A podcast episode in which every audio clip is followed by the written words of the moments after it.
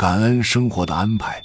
某一段时间你走得很顺利，不要忘了对这种顺利表示感激。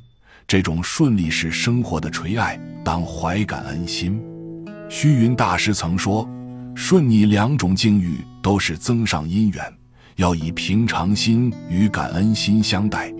生活的顺境是一种良好的境遇。”顺境逆境都是人成长过程中必然面对的境遇，但比较而言，逆境中的人被强迫、被压制，身心都备受煎熬；而顺境中人的成长变得轻松，这更有利于人心智的成长，当然也包括认知能力的提升、性情的陶冶、品格的养成。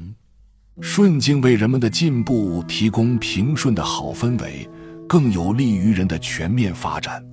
在顺境中，我们可以感受到家庭的温暖、社会的关爱、友情的珍贵，从而得以培养和拥有宽容、开放、健康、沉稳的心态。顺境对人们培养沉稳的品格都是潜移默化的，而不是压制、强迫的。顺境是上天赐予人类某一段生命历程的礼物，更应以一颗感恩的心面对。从人类社会化进程的角度来看，顺境更有利于满足人生各阶段的成长需求。顺境中家庭的关爱，让那些幼小的生命和心灵具有了自信心和自主意识；而在破碎家庭中长大的孩子，容易自卑多疑。青少年时期，顺境中良好的教育可以使他们学业有成、谋生有道，因为他们不缺乏教育，拥有这个时期成长所需要的依托，生活的方向、学习的目标也更加明确，不会迷失自我而误入迷途。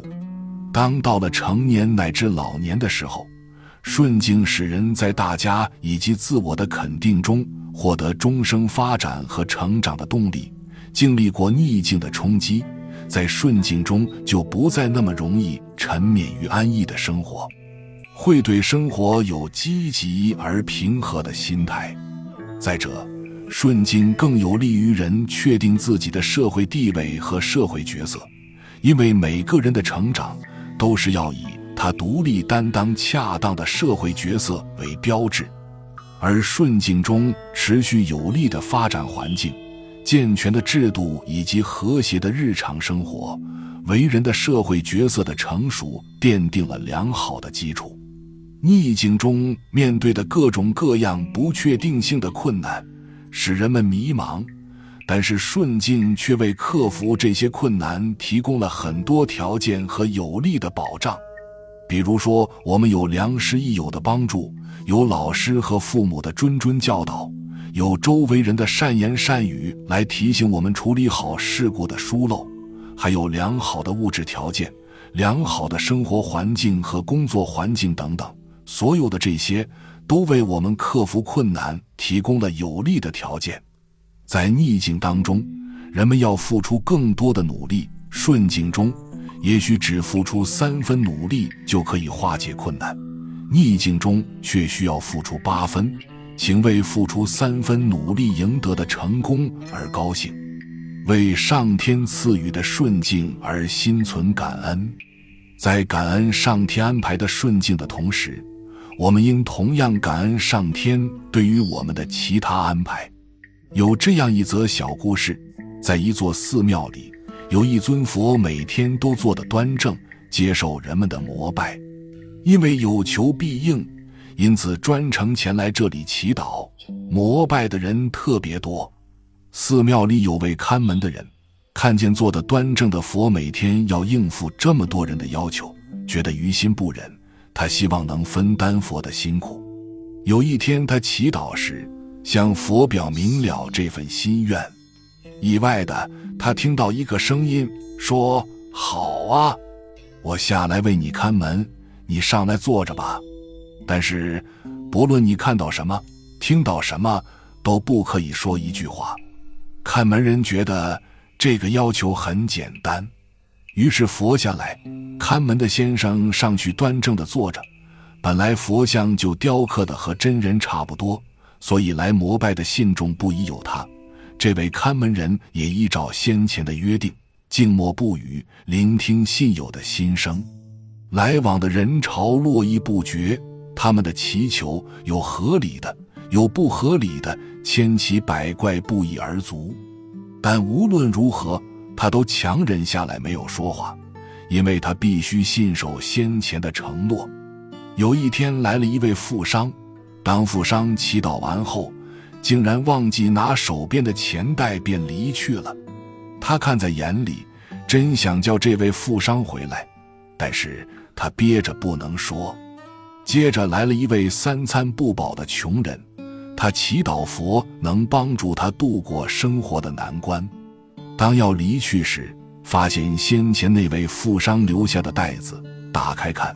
发现里面全是钱，穷人高兴得不得了，认为佛真好，有求必应，万分感谢的离去。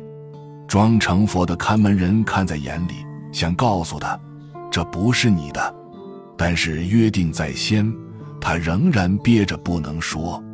接着有一位要出海远行的年轻人来到，他是来祈求佛降福给他平安的。正当要离去时，富商冲进来，抓住年轻人的衣襟，要年轻人还钱。年轻人不明白怎么回事，于是两人吵了起来。这个时候，端坐着伪装的佛终于忍不住了，遂开口说话了。他告诉富人，钱是先前的穷人拿走的。